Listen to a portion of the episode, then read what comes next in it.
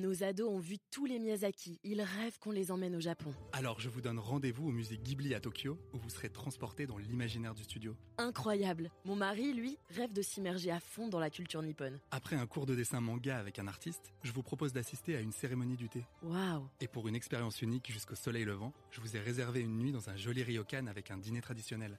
Je nous y vois déjà. Avec Marco Vasco, ne rêvez plus, vivez votre voyage l'esprit libre. Au rendez-vous sur marcovasco.fr pour imaginer votre prochain voyage sur mesure. Les podcasts du Figaro. En mars 2022, les internautes ont obtenu une grande victoire.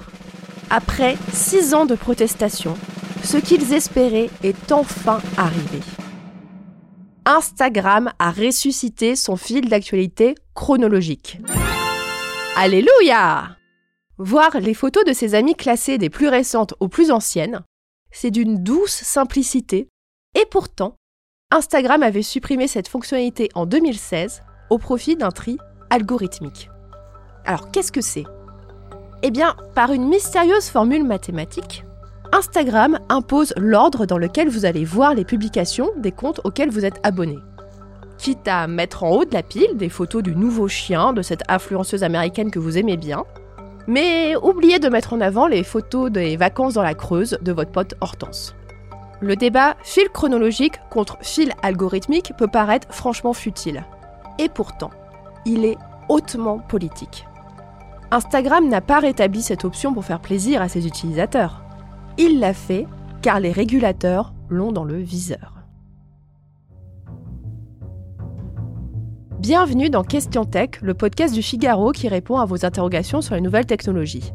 Je suis Chloé Voitier, je suis journaliste au Figaro Économie et je déteste les fils algorithmiques sur les réseaux sociaux.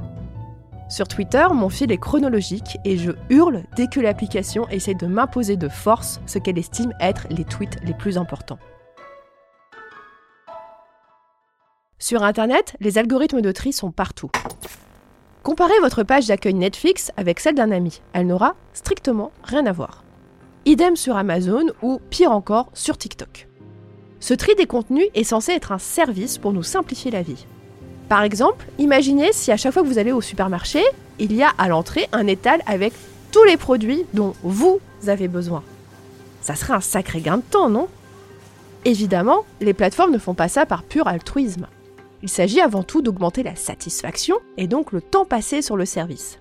TikTok ne me sert que des vidéos qui me font hurler de rire, donc je vais y rester une heure et au passage, je serai exposé à plein de publicités. Mais ce système a de nombreux défauts. Je vais reprendre l'exemple du supermarché. Au vu de mes habitudes d'achat, le magasin va déterminer que j'aime la volaille et mettre sur mon étal des filets de poulet et des nuggets. Mais il n'y mettra pas d'autres types de viande. Et pourtant, si j'avais gambadé librement dans les rayons de l'hypermarché, je me serais peut-être laissé tenter par une bavette en promotion. Ou bien j'aurais pris de la fausse viande histoire de voir le goût que ça a. Vous l'aurez compris, le principal reproche que l'on fait aux algorithmes de tri, c'est qu'ils réduisent l'horizon des possibles de l'internaute. Ces algorithmes forment aussi ce que l'on appelle des bulles de filtre. Ils conduisent à ne voir mis en avant que des personnes semblables à soi, avec des opinions identiques. Ce qui a de quoi totalement biaiser notre vision du monde. Les algorithmes de tri ont bien d'autres effets néfastes. Une partie de leur calcul repose sur le nombre de likes et de commentaires reçus. Cela donne un net avantage au contenu indigné et aux polémiques, mais aussi aux images qui répondent à un certain idéal esthétique et social. Les recommandations de contenu peuvent aussi être une boîte de Pandore. Par exemple, en cherchant des recettes de salade ou de smoothie, l'algorithme va se dire que l'internaute cherche à maigrir. De fil en aiguille, il va finir par lui promouvoir des contenus promouvant l'anorexie. C'est ces points qui ont conduit Instagram à être dans le viseur des politiques américains. Fin 2021, l'ex-salarié de Facebook Francesa Haugen a fait fuiter des documents qui montraient qu'Instagram avait des effets nocifs sur la santé mentale des adolescents fragiles. Leur tendance à l'autodépréciation est renforcée par une application qui leur met sous le nez des photos et vidéos de l'intimité de personnes censées être plus belles, plus minces, plus riches et surtout plus heureuses qu'elles, notamment parmi leurs camarades de classe. Tout cela peut conduire à la dépression ou à des troubles alimentaires. Vous l'aurez compris, les algorithmes de recommandation sont loin d'être anodins. Certains experts réclament qu'ils puissent être audités par des régulateurs. D'autres suggèrent que les internautes devraient avoir la possibilité de les désactiver s'ils le souhaitent. On reviendrait alors à ce bon vieux fil chronologique qui a quand même sacrément moins de défauts.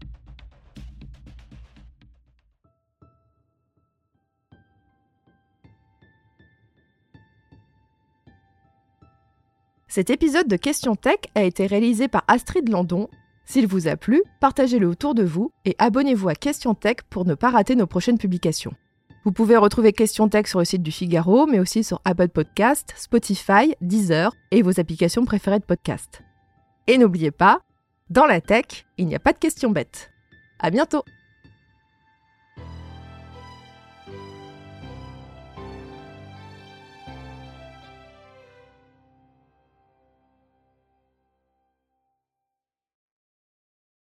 Nos ados ont vu tous les Miyazaki. Ils rêvent qu'on les emmène au Japon. Alors je vous donne rendez-vous au musée Ghibli à Tokyo, où vous serez transporté dans l'imaginaire du studio. Incroyable. Mon mari, lui, rêve de s'immerger à fond dans la culture nippone. Après un cours de dessin manga avec un artiste, je vous propose d'assister à une cérémonie du thé. Waouh. Et pour une expérience unique jusqu'au soleil levant, je vous ai réservé une nuit dans un joli ryokan avec un dîner traditionnel. Je nous y vois déjà. Avec Marco Vasco, ne rêvez plus, vivez votre voyage l'esprit libre. Au rendez-vous sur marcovasco.fr pour imaginer votre prochain voyage sur mesure.